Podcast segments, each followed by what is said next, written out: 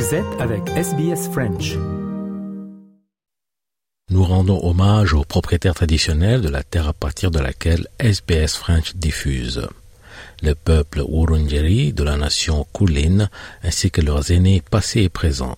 Nous rendons hommage également à toutes les tribus et clans aborigènes ainsi que les insulaires du détroit Torres auxquels nous diffusons. SBS, a world of difference. You're with SBS French on mobile, online and on radio. Vous êtes avec SBS French sur votre smartphone, en ligne et à la radio. Madame, euh, monsieur, bonjour, bienvenue au programme euh, de ce jeudi 9 novembre avec vous, Jean-Noël Ducasse et Christophe Mallet. Et au cours de cette émission, le journal, les sports et le focus sur l'économie australienne. Il est 13h, c'est l'heure du journal.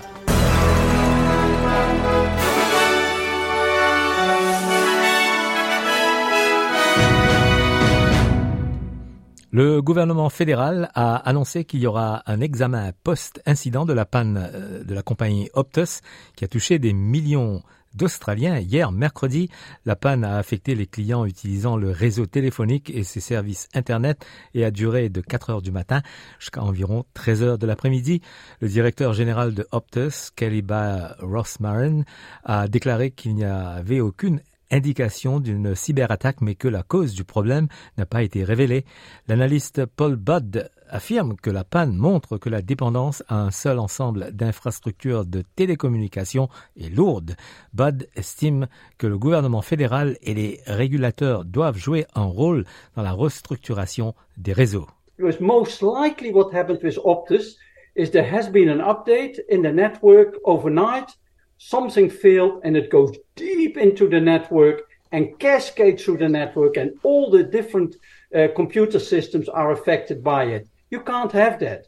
So you need to have a duplication of systems that are not connected with each other, that in a case of an emergency, one system can take over from the other. Le, le représentant du syndicat des travailleurs des communications, James Perkins, a déclaré sur ABC Radio que les récentes suppressions d'emplois pourraient être à l'origine du retard de plus de 12 heures avant le rétablissement des services. I don't know the exact source of the outage, but what I do know is that over the last 12 months, Optus has engaged in a, a systematic reduction of its workforce. We're on our way to almost 600 employees. It comes as no surprise to me that you face these sort of problems. Le porte-parole de l'intérieur de l'opposition fédérale, James Patterson, a déclaré sur Sky News que la panne représentait un problème de sécurité nationale. businesses should still be able to trade if there is a disruption to one of our networks. Because although it doesn't appear in this case to have been a cyber attack, it's certainly the sort of thing that a foreign adversary would like to do to Australia in a time of crisis. La Haute Cour d'Australie a déclaré illégale la détention d'immigrants pour une durée indéterminée dans le cadre d'une révision d'une décision vieille de 20 ans. Dans une décision historique, une majorité de juges de la Haute Cour a décidé que les demandeurs d'asile déboutés qui ne pouvaient pas être transférés vers un autre pays ne pouvaient plus être détenus indéfiniment. La décision a été prise après que les avocats représentant un ressortissant Rohingya ont fait valoir que la décision vieille de 20 ans était erronée. Le gouvernement affirme que cette décision pourrait entraîner la libération de 92 personnes actuellement détenues dans les centres de détention. Con Karapana Diotidis, directeur général du Centre de ressources pour les demandeurs d'asile, estime que la décision entraînera également des demandes d'indemnisation pour les personnes détenues illégalement. The was indefinitely detaining people with no prospect of removal in breach of the Constitution and the separation of powers. Two, on the basis of the profound mental health and medical impact and harm caused. Remember, we've had many people actually lose their lives in detention centres, and we've had thousands of people's lives actually destroyed by indefinite detention. And we have a person we're assisting who's been detained for 15 years. Le changement climatique et les questions nucléaires s'avèrent être des points de friction alors que le Premier ministre australien Anthony Albanese participe à la deuxième journée du sommet des dirigeants du Forum des îles du Pacifique aux îles Cook. Les dirigeants du Pacifique montrent leur détermination à maintenir leur région exempte d'armes nucléaires et à agir pour relever le défi existentiel du changement climatique, soulevant des inquiétudes concernant l'accord AUKUS et l'utilisation de combustibles fossiles par l'Australie. Anthony Albanese a tenu des réunions avec les dirigeants des nations du Pacifique, euh, Tuvalu, Kiribati et les îles Cook, euh, nations menacées par la montée du niveau de la mer et l'intensification des cyclones dans la région.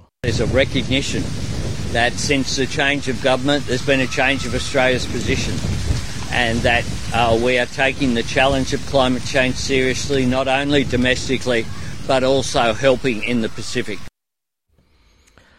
Le secrétaire général des Nations Unies affirme que le nombre de civils tués à Gaza montre que quelque chose ne va clairement pas dans les opérations militaires israéliennes. Le chef de l'ONU Antonio Guterres a condamné l'utilisation par le Hamas de civils comme boucliers humains, mais a déclaré qu'il était contraire aux intérêts d'Israël que le monde voit l'image terrible des besoins humanitaires des Palestiniens à Gaza. Israël s'est engagé à éliminer le Hamas en frappant Gaza depuis le ciel, en imposant un siège et en lançant une invasion terrestre. Le ministère de la Santé du Hamas à Gaza affirme que plus de 10 500 personnes ont été tuées dans la région, dont environ 40% des enfants. Antonio Guterres estime aussi que le nombre d'enfants tués dans le conflit est inquiétant et l'acheminement de l'aide humanitaire est important. Civilians must be protected at all times. International humanitarian law must be respected and upheld. About 220,000 Palestinians are now sheltered in 92 UNRWA facilities across Gaza.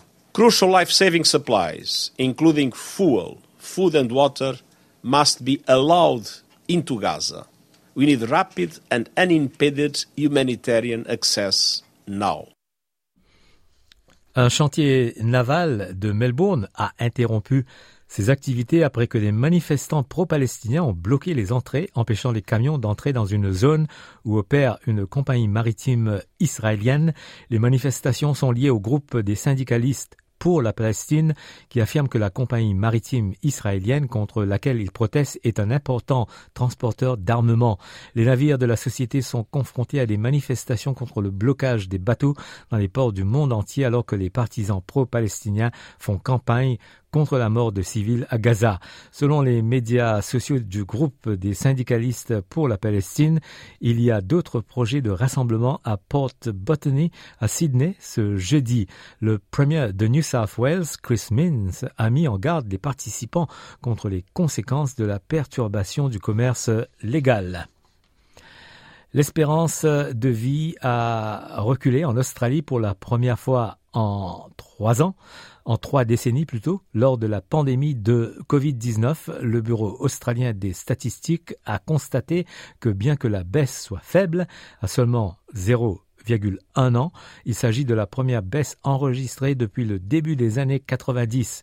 Une Australienne née aujourd'hui devrait vivre jusqu'à 85 ans, tandis qu'un homme a une espérance de vie de 81 ans. Le rapport du Australian Bureau of Statistics n'a pas comparé l'espérance de vie des Australiens autochtones et non autochtones.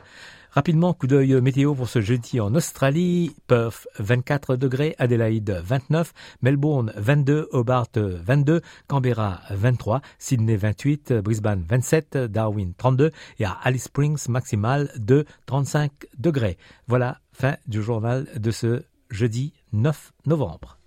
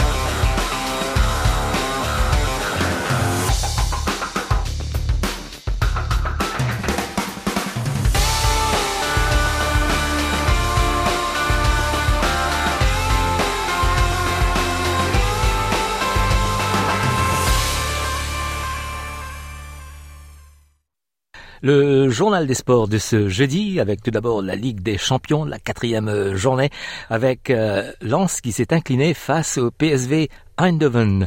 Les précisions de Eric Mamrut pour RFI. Et oui, la douche froide pour euh, Lens qui, sous la pluie d'Eindhoven, a perdu son premier match dans cette phase de poule.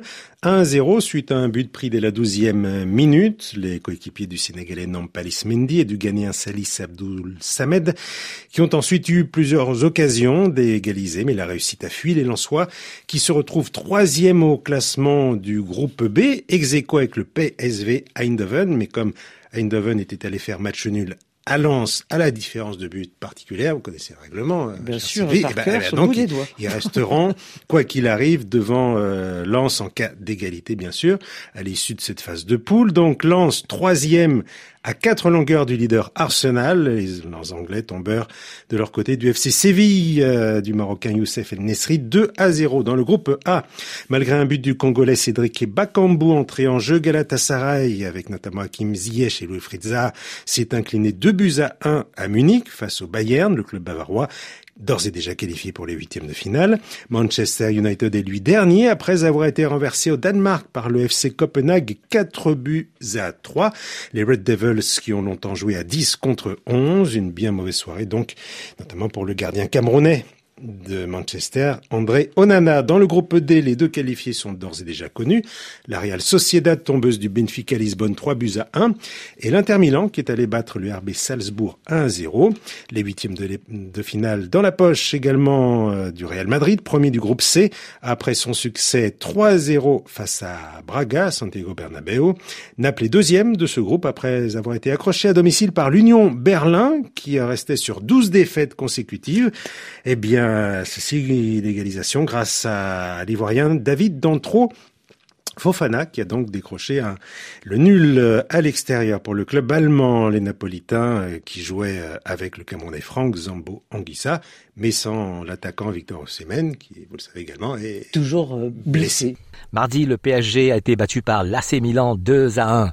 Sarah Loubakouche et Raphaël Delvolvé pour RFI. Oui, Donnarumma est une belle bronca. C'est ainsi que les supporters milanais ont accueilli le gardien du Paris Saint-Germain, Juan Lungi de Donnarumma, l'ancien de l'AC Milan. Une pluie de billets répandus sur la pelouse à la dixième minute. 10 comme les 10 millions pour lesquels il était, il était parti du club italien pour celui de Ligue 1. Et ça, les supporters du Milan AC ne l'ont pas oublié. Et on les a entendus en tribune après l'ouverture parisienne du score d'un ancien de l'Inter, l'ennemi des les autres, c'est Milan Skriniar, pardon, rapidement euh, rattrapé par les Rossoneri qui prennent l'avantage au retour des vestiaires et mènent alors 2-1 face au PSG avec un but signé de l'inépuisable Olivier Giroud. Et ce match aura été l'occasion d'assister au réveil d'Ousmane Dembélé, Sarah. Présent sur des actions clés, des passes, des frappes, pas forcément abouties, mais qui auront su faire trembler euh, l'adversaire milanais. Côté milanais, justement, on va retenir euh, le match de Raphaël Leao, buteur et complètement détonateur de cette rencontre. Un match globalement plus attrayant qu'à l'aller avec une formation milanaise remodelée. Le Milan AC a bien prouvé qu'il faisait partie des meilleurs milieux de terrain d'Europe. Les Parisiens bien bousculés, surtout en seconde période, par des Milanais qui avaient soif de victoire. Et oui, parce qu'il leur fallait obligatoirement gagner pour espérer rêver à une qualification pour les huitièmes de finale de cette compétition et c'est maintenant chose faite. Et on écoute maintenant la réaction de Vitinha, le Portugais qui joue pour le Paris Saint-Germain. On doit faire mieux. On n'a pas réussi de, faire notre jeu euh, jusqu'à 15 minutes de la première mi-temps. Même, même après, on a entré beaucoup dans le, jeu de Milan.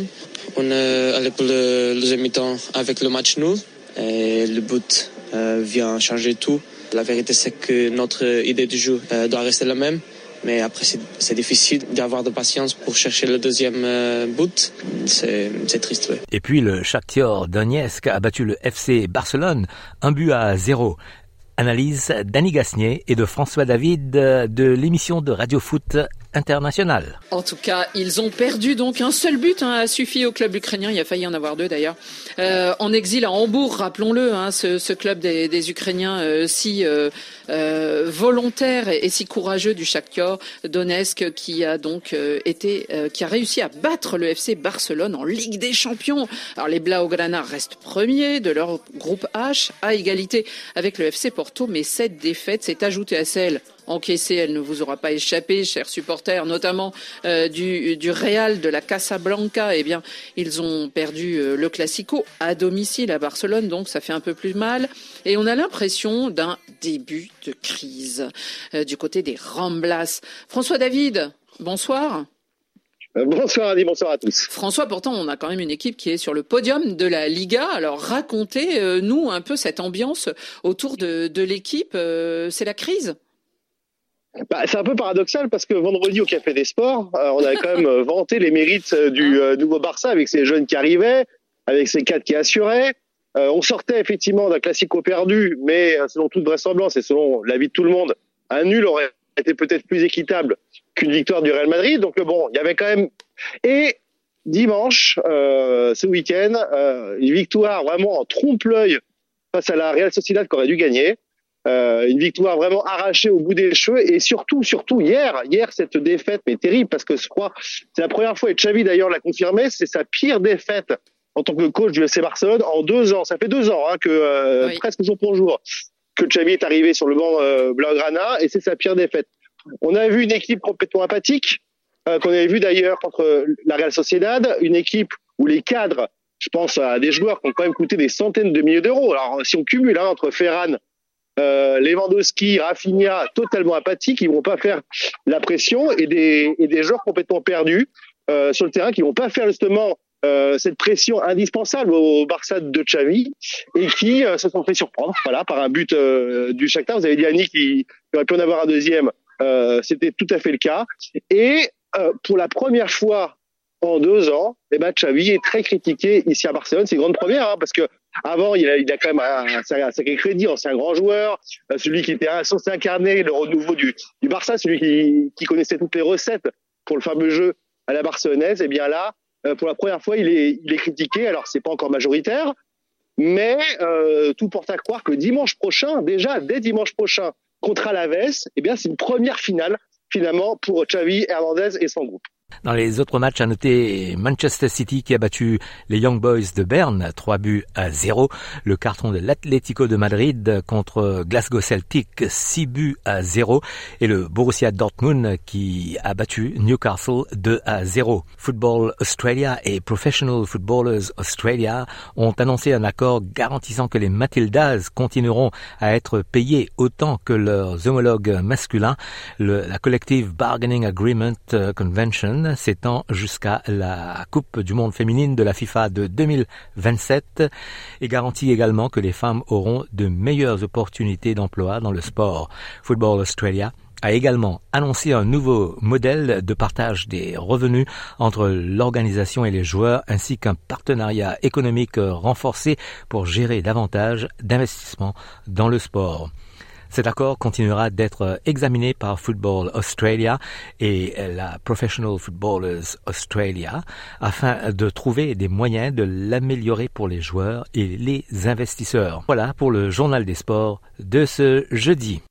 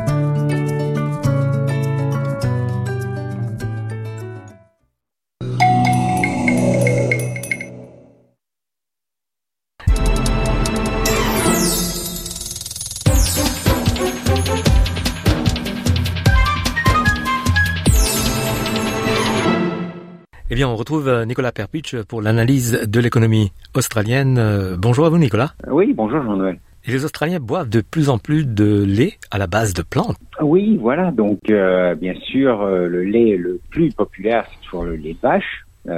c'est quand même le numéro un, énorme. Il y a il y a 8, 8, milliards de litres de lait de vache qui est produit l'année dernière. Mais euh, ça, c'est le, plus bas euh, niveau qu'on a vu depuis 30 ans. Et les laits à base de plantes deviennent de plus en plus euh, populaires. Donc, par exemple, il y a une compagnie, euh, Vitasoy, c'est une des plus grandes compagnies comme ça, qui va produire 60 millions de litres de, de, plantes cette année-là. Et ça, c'est par exemple du lait de soja, du lait d'amande, du lait d'avoine, de riz, de noix de coco, tout ça. Et c'est beaucoup plus que que quand ils ont ouvert euh, leur business en 2002, quand ils ont produisé à peu près 10 millions de litres euh, tous les ans. mais le marché continue à grandir, grandir. il y avait à une époque, c'était que quelque chose de très alternatif, et maintenant c'est assez régulier, c'est assez mainstream, et même 40% de toutes les domiciles en Australie ont du lait à la base de, de plantes dans leur frigo. Euh, et euh, c'est de plus en plus utilisé. Euh, c'est monté 31% juste pour le lait d'amande depuis l'année dernière. Il y a plus en plus de, il y a des végétariens, il y a des gens avec des, des allergies, et la plupart des des cafés euh, maintenant ont des laits euh, de soja, d'amande, d'avoine, etc.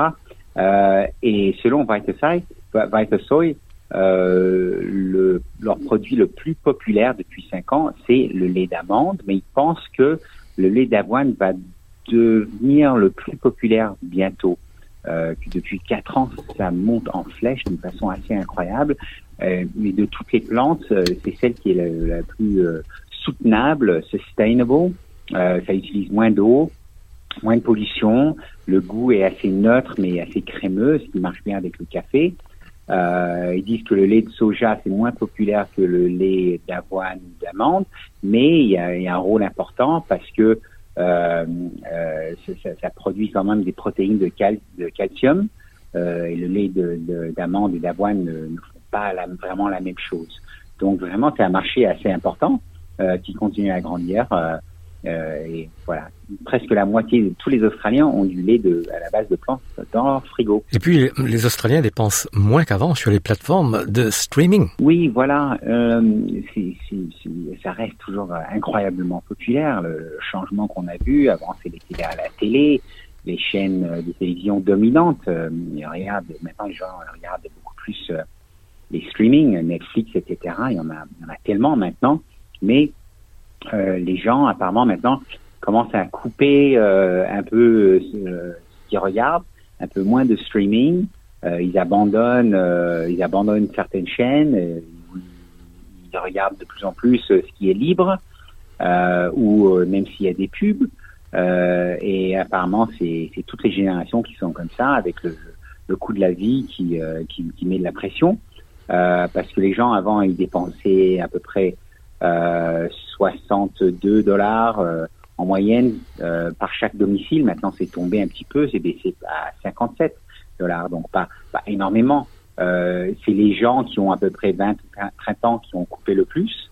Euh, y en a presque la moitié qui disent qu'ils dépensent trop sur les divertissements comme ça. Euh, et en fait, il y a pas mal de, de gens de streaming avec des pubs où donc on paye pas autant, ou on paye euh, pas vraiment du tout, ou même bien sûr des streamings euh, libres comme SBS On Demand ou iView de la NBC. Euh, les gens ils regardent beaucoup ça aussi, bien sûr. Euh, donc il y a, y, a, des gens même qui ont des des, des, streaming, des services où ils payent chaque mois, mais ils utilisent presque pas. Ils ont peut-être trop de services de streaming. Il y en a qui regardent à peine, donc ils commencent à, à couper parce que comme ça ils peuvent économiser un, peu d'argent. Euh, et donc les, euh, les gens aussi disent que maintenant ils ont ils ont moins de temps. Il y a tellement de divertissement à l'internet, euh, les médias sociaux, la musique, les jeux, la lecture, que apparemment ils regardent un peu moins de streaming. C'est ce qui est assez un, un, incroyable.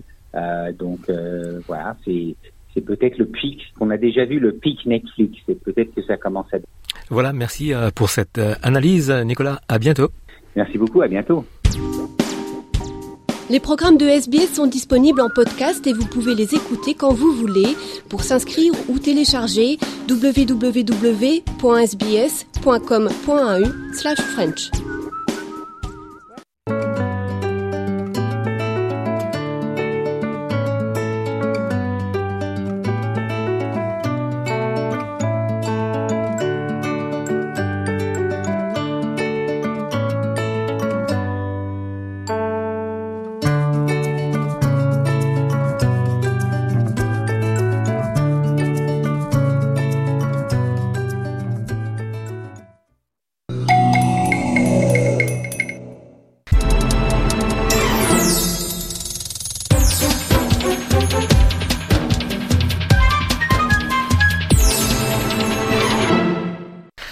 bien, le plaisir d'avoir euh, Dr Amélie Janot, qui est chercheuse à Adelaide University.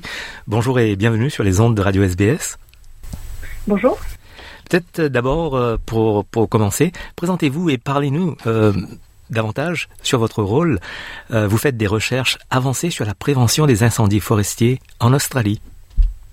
Tout à fait. Alors, je suis chercheuse postdoctorante à l'Université d'Adelaide depuis 2020. Et mes travaux de recherche portent essentiellement sur euh, la prévention des incendies forestiers et feux de brousse, l'identification de pratiques de mise en œuvre pour réduire l'intensité des feux de forêt, et aussi l'identification de zones à risque d'être impactées par les incendies dans le futur, mais plutôt sur un horizon de 20 à 50 ans. Voilà l'étendue de mes recherches à l'Université d'Adelaide. Et quand on parle des, feux de brousse, c'est des grass fires, comme on dit ici en Australie? Euh, Alors, c'est plutôt les bushfires. Donc, ça comprend les feux de forêt, mais aussi les feux d'herbes sèches ou de broussailles. Et le vendredi 10 euh, novembre, vous serez l'invité de l'Alliance française d'Adélaïde pour la conférence de l'apéro scientifique avec pour thème, et je le dis en anglais, How can we better prepare for the next uh, fire season? Peut-être un petit mot sur cette euh, conférence et ce à quoi le public peut s'attendre.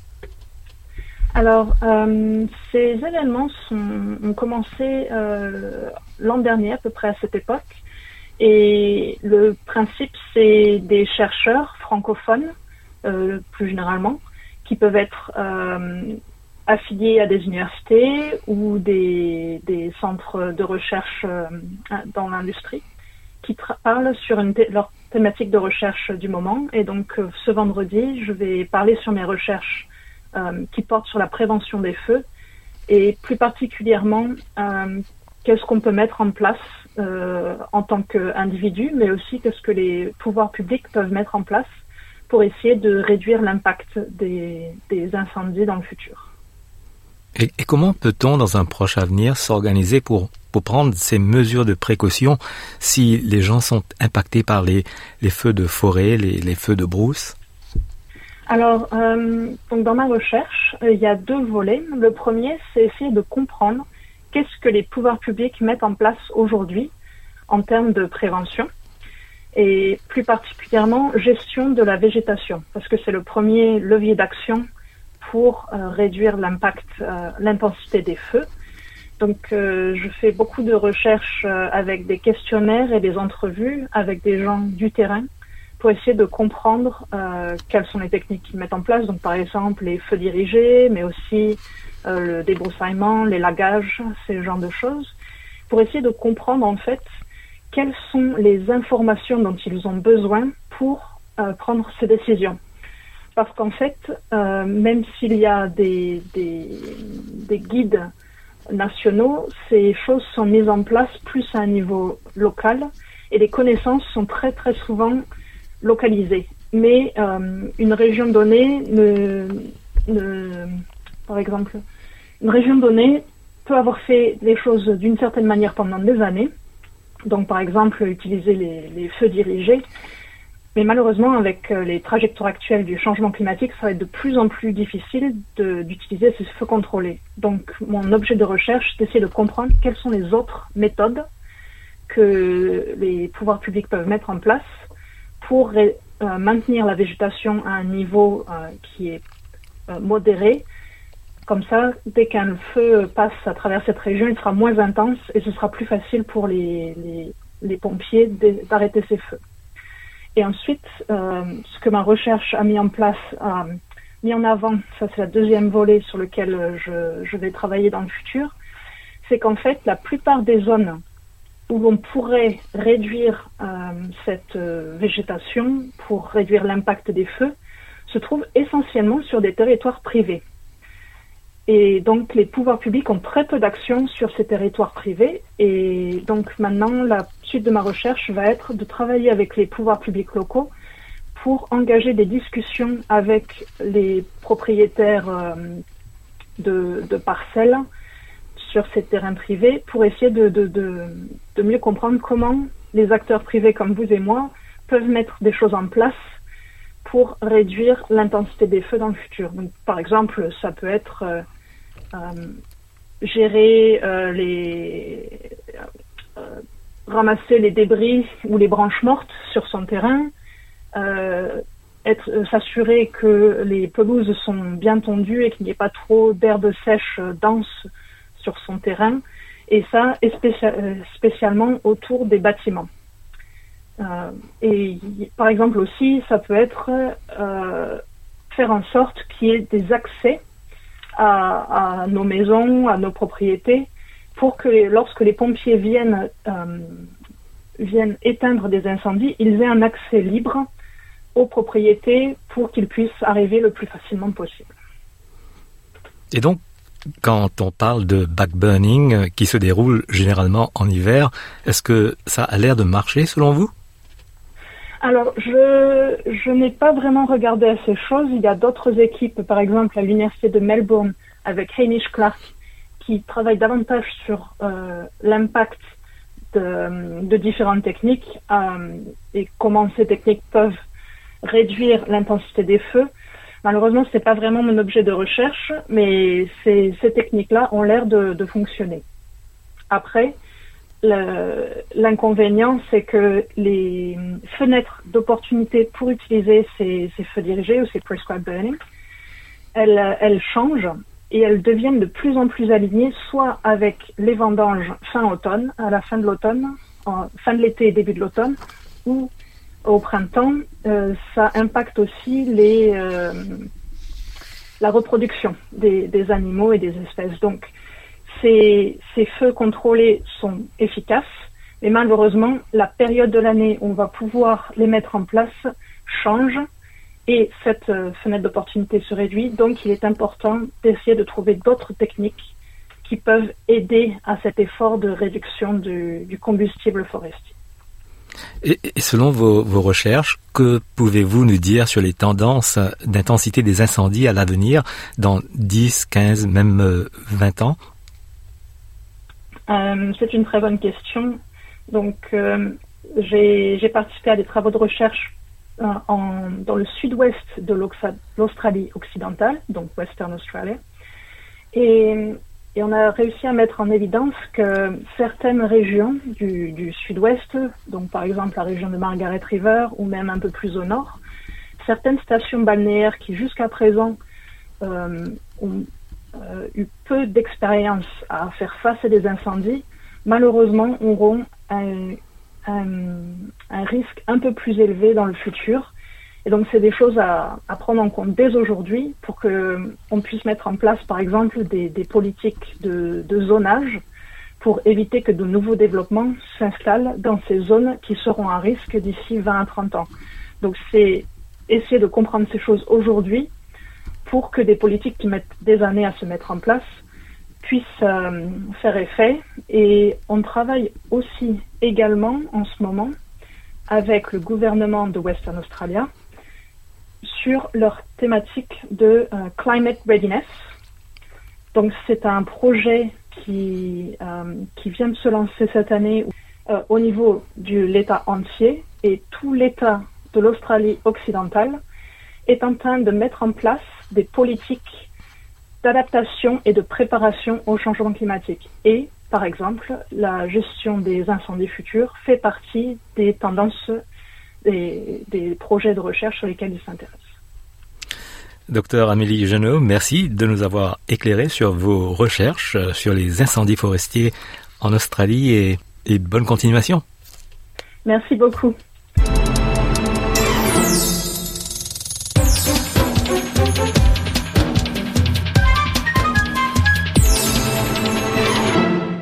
Vous écoutez le live du jeudi 9 novembre. Eh bien aujourd'hui dans le programme en français sur Radio SBS, on va parler de, de gastronomie et euh, peut-être un petit peu ce qui est en amont justement de la gastronomie avec euh, Wivina Chandelière. Elle est la représentante d'une marque très connue dans les foyers français, c'est Magimix. Bonjour. Bonjour Christophe. Alors Magimix, euh, voilà, sans, sans faire l'éloge de la marque en elle-même, c'est vraiment une marque un peu historique. C'est quelque chose que, je sais pas, moi ma maman avait des produits Magimix, ma grand-mère avait des produits Magimix. C'est une, une marque euh, vraiment historique en fait. Oui, tout à fait. Euh, Magimix, c'est une une belle marque française qui euh, a en fait euh, inventé le robot euh, cuiseur depuis donc 1961 en Bourgogne. Donc c'est en fait c'est un boucher charcutier qui a inventé le premier robot multifonction puisque en France, comme vous savez, les bouchers font aussi beaucoup de de, de, de traiteurs et donc pour préparer, couper, amincer râper, trancher tous les légumes. Euh, il a inventé euh, le premier robot euh, multifonction. Donc, ça fait depuis 1961 que, effectivement, beaucoup de ménages ont, du, Magimix à la maison et en fait, une de leurs spécificités, c'est qu'ils ont créé un moteur asynchrone qui est fabriqué en Bourgogne, toujours dans la même usine à, à Monceau-les-Mines. Et ce moteur est un moteur commercial en fait. Et c'est pour ça qu'ils euh, ont une longévité euh, incroyable et que souvent euh, nos grands-mères et, nos arrière-grands-mères, même peut-être, ont un Magimix à la maison parce qu'en fait le moteur est, est juste presque incroyable en fait. D'accord. Et, et c'est euh, euh, quand vous parlez justement de cette, euh, cette notion de, de robot ménager, l'invention de, de, de, ce robot ménager, est-ce qu'on peut évaluer l'impact que ça a eu justement dans la, la cuisine de tous les jours pour Monsieur et Madame tout le monde? Oui, oui, tout à fait. En fait, il y a beaucoup de, bien sûr, le, le, le Magimix est destiné pour le, les ménages, surtout. Enfin, ce sont, malheureusement, ce sont surtout des femmes qui utilisent aujourd'hui euh, les euh, robots multifonctions. Mais euh, effectivement, il y a beaucoup de chefs aussi qui s'en servent à la maison. Bien sûr, ils n'ont pas le droit de l'utiliser en principe dans leur cuisine commerciale, mais ils s'en servent à la maison parce qu'en fait, ils ont vraiment une réputation de voilà de, de, de performance. Tous les accessoires du, du, du, robot sont fabriqués en France. Donc, par exemple, toutes les lames sont fabriquées à tiers euh, sont des lames sabatier, donc ils sont euh, très très reconnus en France. Donc il y a vraiment une, oui, une, euh, une, qualité, une durabilité euh, qui, qui est au cœur de de, de, de Magimix et donc a eu un impact énorme sur la préparation culinaire puisque c'était un peu la, en même temps que la révolution où le les femmes commencent à s'émanciper, à sortir de leur cuisine, à avoir des carrières etc. Et donc en fait, ça, c'est pour ça que c'est vraiment arrivé au, au, bon moment en fait. Euh, vous dites les femmes, c'est pas du tout réducteur, c'est que vous savez que vos, vos consommateurs sont quand même principalement des consommatrices. Ah oui, pratiquement 80-90%. Mais par contre, euh, bah, on voit dans nos, nous, on a une, une, base de données avec tous nos consommateurs et 90%, euh, ce sont des femmes. Euh, donc euh, aujourd'hui encore, malheureusement, ce sont les femmes qui utilisent euh, encore beaucoup les appareils ménagers. Mais bien sûr, il y a plein de, enfin, il y a beaucoup de chefs hommes hein, qui s'en servent à la maison. Mais voilà, c'est c'est malheureusement encore voilà les femmes qui préparent encore la plupart du temps les repas. D'accord. Si on parle justement de, de, de, du marché depuis longtemps, on parle du côté historique de, de cela. Euh, c'est vrai que depuis quelques années, peut-être une, une, décennie, il y a eu un concurrent vraiment sur le marché euh, qui, est presque devenu une, une terminologie en elle-même. Euh, vous, enfin, comment la comment la marque réagit? Comment Magimix réagit par rapport à tout ça? Thermomix pour pas le nommer. Oui, oui, oui. Alors Thermomix, eux, ils ont inventé le robot cuiseur. Donc ça, c'est euh, effectivement, c'est euh, euh, c'est pas tout à fait la même chose que le robot multifonction.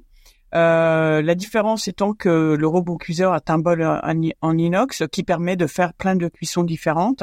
Donc eux, ils l'ont inventé, c'est une marque allemande. En fait, ce que Magimix a fait, c'est qui en 2015, Magimix a lancé leur version du robot cuiseur qui s'appelle le Magimix Cook Expert et qui donc a des avantages différents au Thermomix. Le Thermomix, c'est une machine incroyable. Hein. Il, il, remplace tous les appareils dans la cuisine. Magimix a juste créé sa propre version. Euh, ils sont très très bien implantés. Euh, enfin, Magimix c'est une marque évidemment énorme en, en France. Euh, en Australie, c'est pas encore le cas puisque nous euh, nous avons créé notre filiale il y a juste trois ans, alors que euh, Thermomix en Australie ils ont créé leur filiale il y a plus de il y a plus de 20 ans. Donc il y a il y a une une notoriété de la marque qui n'est pas encore telle que celle de Thermomix, mais une fois qu'on arrivera à cette notoriété, euh, comme en France, euh, il se vend pratiquement autant de, de Magimix que de Thermomix. Et, et ça, le poids de l'histoire est important là-dedans? Dans, dans, dans, cette histoire en France, cette histoire qui, voilà, on parlait des grands-mères, des arrière-grands-mères, etc. Est-ce que c'est quelque chose qui est aussi important, qui résonne aux mêmes oreilles que les Australiens ou pas vraiment? Oui, oui, parce qu'en fait, euh, euh, Magimix a commencé en, avec un distributeur en Australie, donc euh, en 1975. Euh, donc il y a beaucoup de, de consommateurs qui ont euh, des robots donc depuis presque, enfin ça fait donc 48 ans. donc il y a encore, nous avons chaque semaine notre service consommatrice est, est, basé à Sydney et nous avons régulièrement des appels deux, trois personnes par semaine qui nous appellent en disant j'ai une machine qui a plus de 40 ans euh, j'aimerais juste avoir un nouveau euh, euh, bol, mais la machine, le moteur marche toujours. Donc il y a, y, a, y, y a vraiment un héritage, il y a une loyauté à la marque Magimix par, par, par les consommateurs qui connaissent voilà la qualité la durabilité Magimix. Et, ça, c'est euh, alors sur le côté euh, made in France, en tout cas sur le sur l'histoire et cette cette histoire culinaire. On pense à d'autres marques euh, comme Moulinex ou des ou, d'autres marques comme ça. Il y a un emblème, il y a un savoir-faire français par rapport à ça?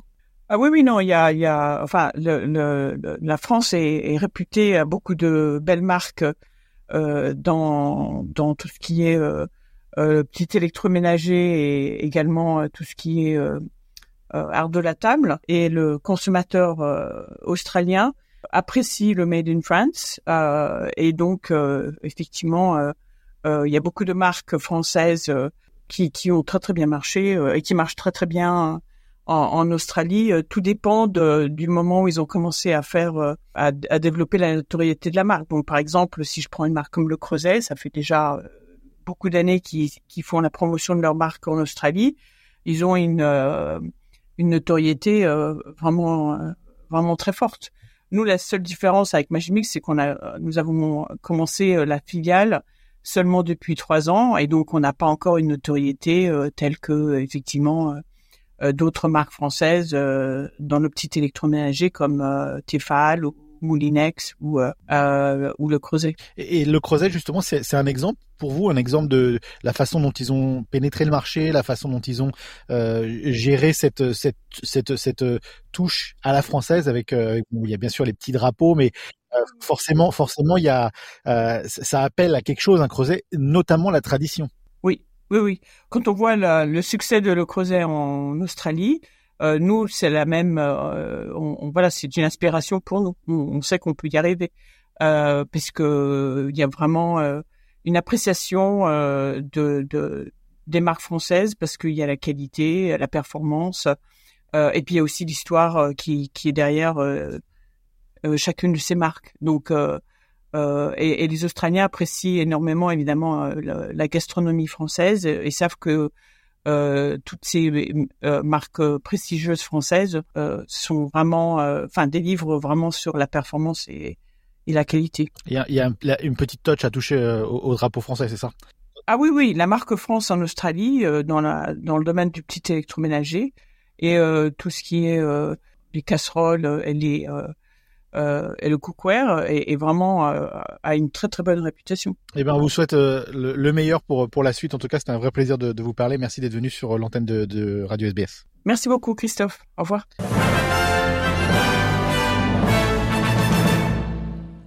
Et en fin d'émission, un rappel des titres de ce jeudi 9 novembre. En Australie, les défenseurs des demandeurs d'asile saluent la décision de la Haute Cour sur la détention indéfinie. Le Premier ministre australien Anthony Albanese défend l'action de l'Australie contre le changement climatique euh, lors du Forum des îles du Pacifique. Rapidement, coup d'œil météo pour ce jeudi en Australie. Perth 24, Adelaide 29, Melbourne 22, Hobart 22, Canberra 23, Sydney 28, Brisbane 27, Darwin 32 et à Alice Springs maximal de 35 degrés.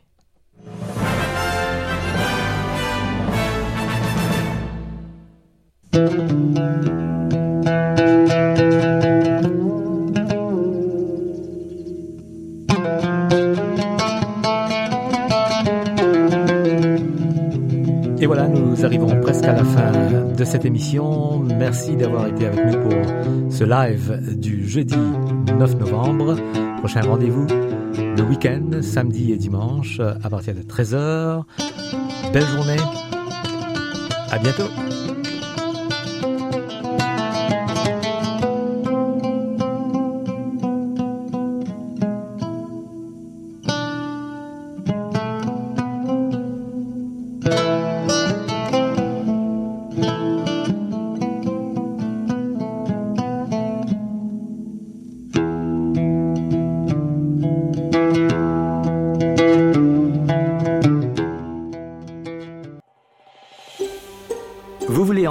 D'autres rubriques comme celle-ci Écoutez-les sur Apple Podcasts, Google Podcasts, Spotify ou n'importe où où vous obtenez vos podcasts.